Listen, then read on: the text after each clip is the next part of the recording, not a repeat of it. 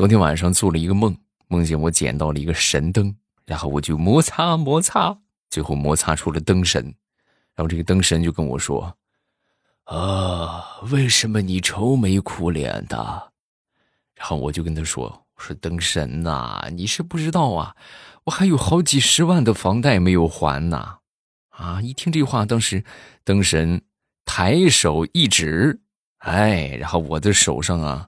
就瞬间多了一个光环，然后我当时我就问灯神：“我说灯神，这是什么意思？是不是您看我很受苦，所以让我变成天使，是这个意思吗？我有了这个光环，我就是天使了，对不对？”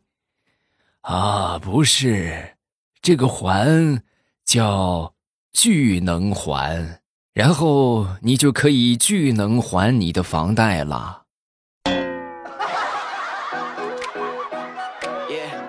哎，你信不信我把你这个破灯给你摔了？马上未来开始我们周五的节目，分享我们今日份的开心段子。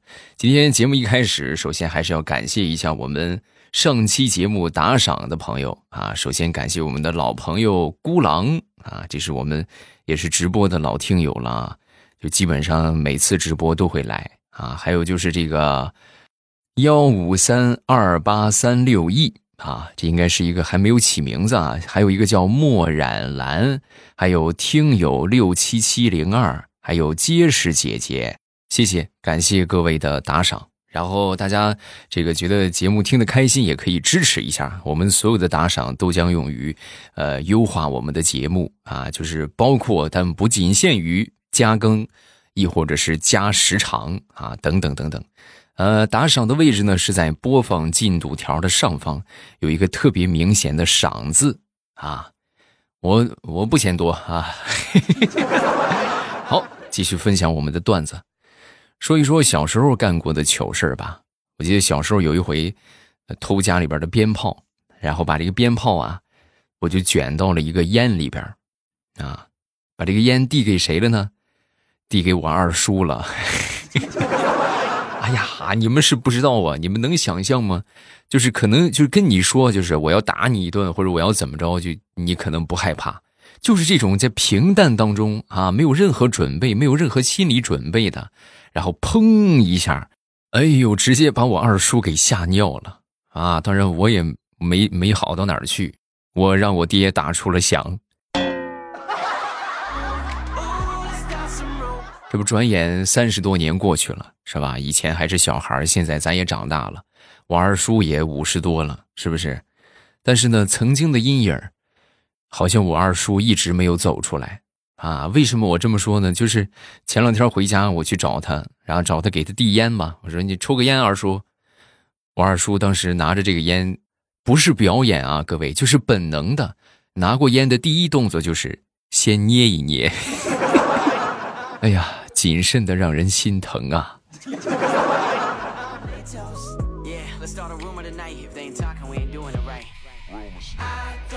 小时候，在我七八岁的时候，那是我第一次体会到母爱的伟大啊！那简直是太伟大了。我们家里边养了两只小猫啊，一公一母。然后呢，他们俩感情一直特别好啊。后来呢，也有了他们俩的爱情的结晶啊，生了个小猫崽儿。哎，结果就那个时候，我小时候那时候家里边老鼠还不少啊，经常会有老鼠。然后呢，有一个老鼠啊，就过来，也可能是活的不耐烦了啊，就过来去挑衅这个小猫崽儿啊，就过去逗这个小猫崽儿。然后你们能想象吧？最后这个老鼠就被我们家那两个小猫给分尸了。哎呀，死相极其凄惨啊！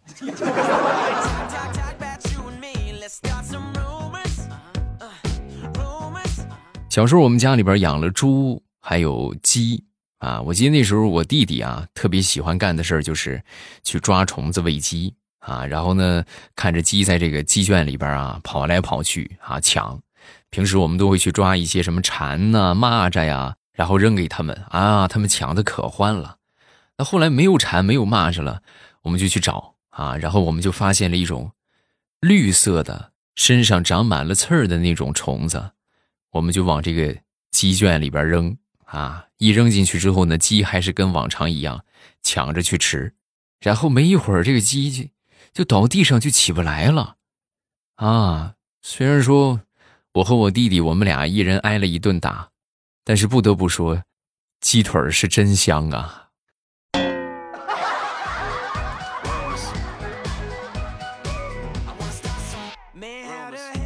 再说我一个发小，我一发小小时候有一回把这个碗给打碎了啊！打碎之后呢，他就撒谎，撒谎就说是他们家狗打碎的，啊！然后当时他爸妈呢就没有打他。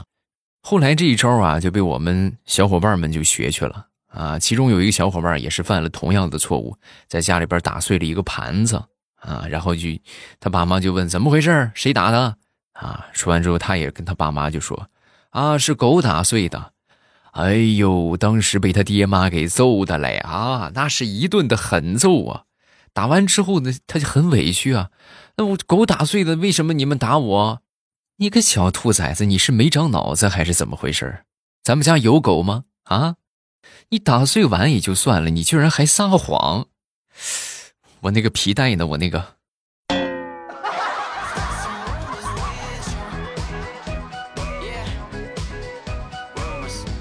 以前每回去我姥姥家，我都会去我姥姥家隔壁的那个、那个他们家玩啊。他们家有一个和我年龄差不多的啊，找那个小伙伴。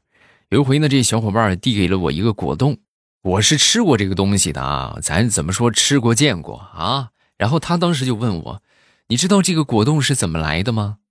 啊，我当时一听，我是吧？我看看你怎么表演啊？然后我就说：“我说不知道啊。”哦，不知道是吧？果冻是树上长的，我们家后院树上就有。走，我带你去吃果冻去。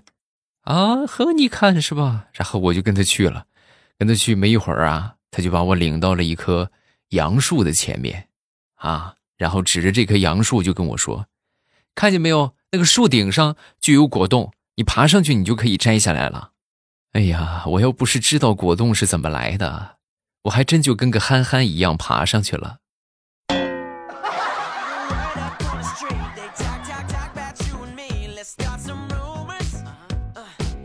你们生活当中有没有遇到这种情况？尤其是在超市的那些玩具区啊，我那天就碰到了一个陌生的小女孩，然后站在一个小娃娃的前面啊，不停的就在那儿念叨：“好想要呀，好喜欢呐！”哎，就是那一刻就有一种冲动，就是你特别想买给她。你们说这是什么妖术？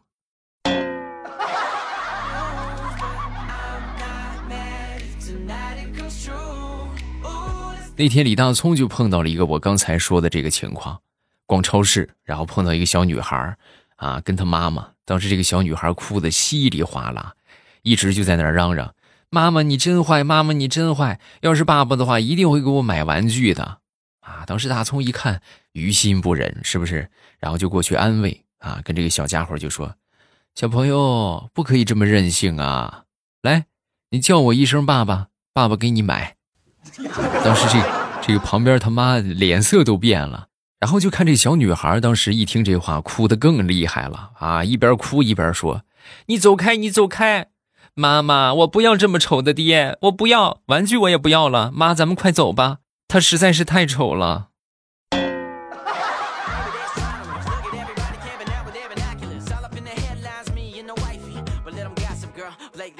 那天我闺女从幼儿园回来之后啊。就跟我就说，嗯，爸爸，我们班有个小男孩老是欺负我，气死了。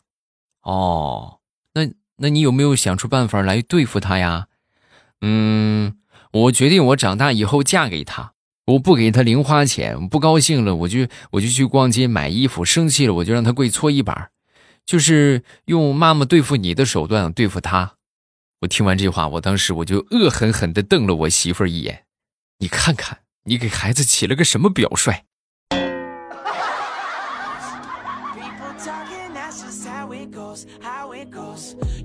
小侄子写作文啊，这个作文题目啊是，呃，根据材料，然后自拟题目，然后来写一篇不少于六百字的作文，啊，人家要求是什么呢？就是呃一段文字啊，这文字是这么说的：说大自然就像一个多变的万花筒，只要你细心观察生活，就会拥有许多有趣的发现。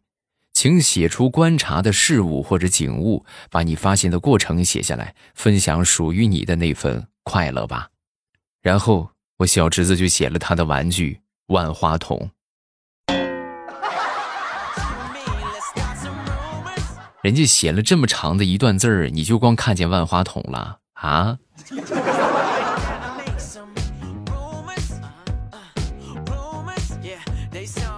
说我同事的儿子吧，这两年一直特别想当班干部，但是一直没有机会。后来呢，上到初三的时候啊，这个学校里边增加了化学课啊，然后他呢也终于如愿以偿的当上了化学课代表啊，很开心。第一个月挺新鲜啊，等干了第二个月就感觉特别累，然后呢，等到第三个月的时候啊，就跟他老师就说。老师，我求求你，你能不能帮我增加一个副手，或者再加一再选一个课代表，行不行啊？老师没同意。然后等到第四个月，他又去问老师：“老师，我什么时候可以退休啊？我实在是干够了。”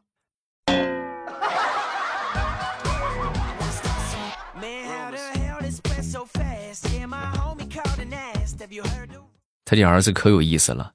有回他们班主任啊，就给他爹打电话，就给我同事打电话，来一趟吧，和女同学打架了，啊，那让来一趟，那就去呗。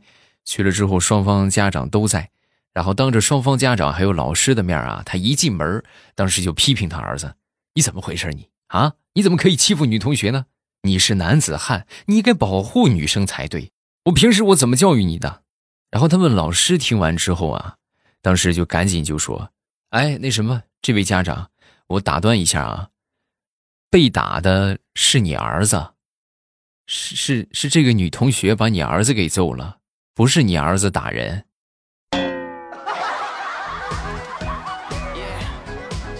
我同事那一刻的无语，你们能想象吗？嗯。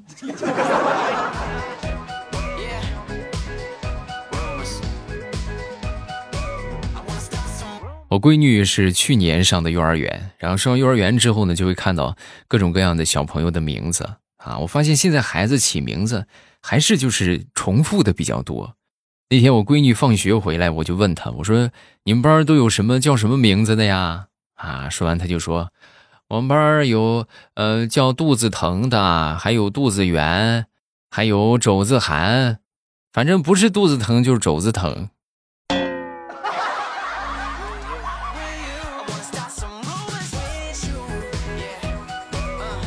这高情商啊，需要从小就培养啊！而且这个东西我发现也不是培养来的，他就是有一些孩子天生就情商高。咱们举例说明啊，比如说那天我在斗地主啊，然后旁边我小侄子在看，看了一会儿之后呢，我就输了。然后旁边我小侄子就问：“叔叔，你是输了吗？”我说：“啊，对，输了。”不，叔叔，你没有输，你是差点就赢了。是吧？你看这小嘴儿啊！我当时我直接我就走，想吃什么，叔叔领你吃去。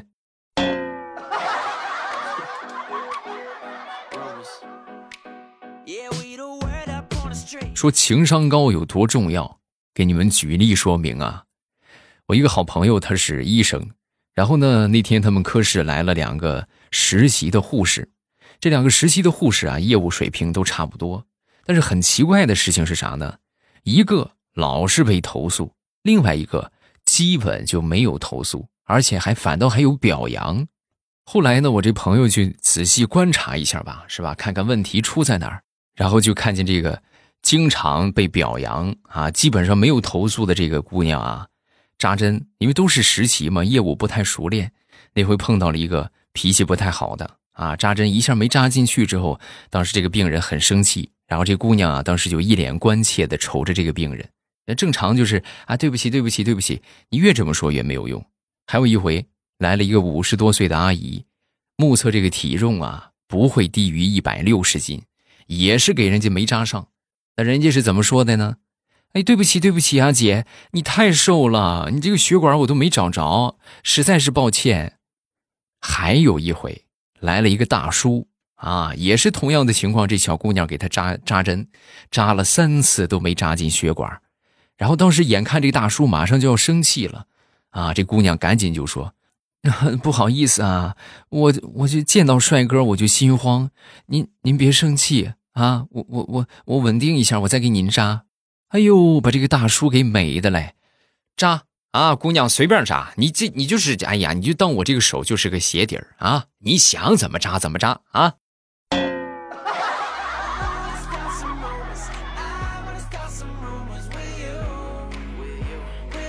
说在这个医院里边，你会碰到各种各样奇葩的事情啊。有一回，医院里边来了一个八十多岁的老太太啊，突发这个脑卒中。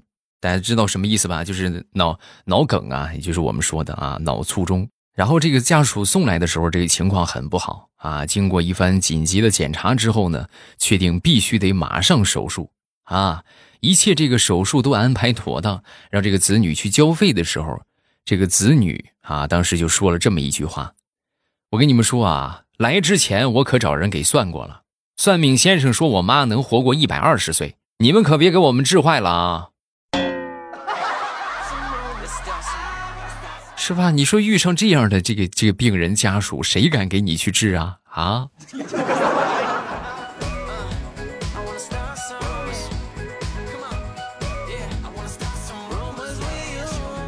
好，段子分享这么多，下面我们来看评论。首先来看第一个，叫做超级开森，欧巴小说好好听啊，能不能安排一次爆更啊？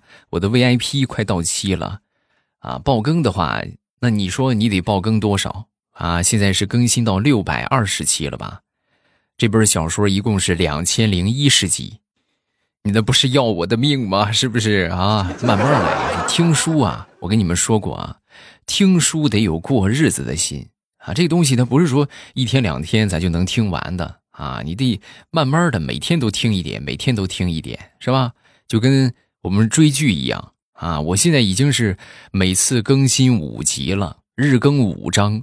我觉得这个这个这个量的话还算可以了。然后呢，在保证现有更新的同时，我会尽量的给大家多更一点，好吧？下一个叫砂锅肥牛。今天下午放学的时候，我不小心把一个不认识的男生认成了我的闺蜜。我也不知道为什么，一黑天这个眼神就不大好。跑到距离这个男生还有零点五米的时候，我才发现他居然不是我的闺蜜。幸好他闪开了。要不然我就真撞上去了，哎，这种情况常有，是吧？认错人，有时候真的挺尴尬的啊！我记得前两天去接孩子，啊，我媳妇儿就认错人了啊！她在停车的时候，然后老远那个车正好上她这边开过来，她以为是她是是是我闺女他们班的一个学生家长啊！当时哎呀，很激烈的跟他挥手，结果人家就看了他一眼，然后就把眼神给移开了。这谁呀？这跟我打招呼。下一个叫团球旅，他说：“智者不入爱河，成年人必须洗澡按摩。” 可以啊，你这个生活很丰富多彩嘛。下一个叫做冰皮月饼啊，星星形状的冰皮月饼啊。他说：“刚登录，不知道订阅和关注的区别。如果有区别，谁又教教我怎么订阅？”你们点这个专辑呀，你们在听的都叫做专辑，知道吗？就专辑是这个作品，然后关注的话只是关注我这个人。你们如果说想听的话，就一定要记得把这个专辑点上订阅，这样你们想听的时候，只要打开喜马拉雅，点我听，然后你就可以看到了你订阅的什么什么更新了。哎，你一点进去，你就可以收听了。如果说你不订阅的话，那你就听不到，明白吗？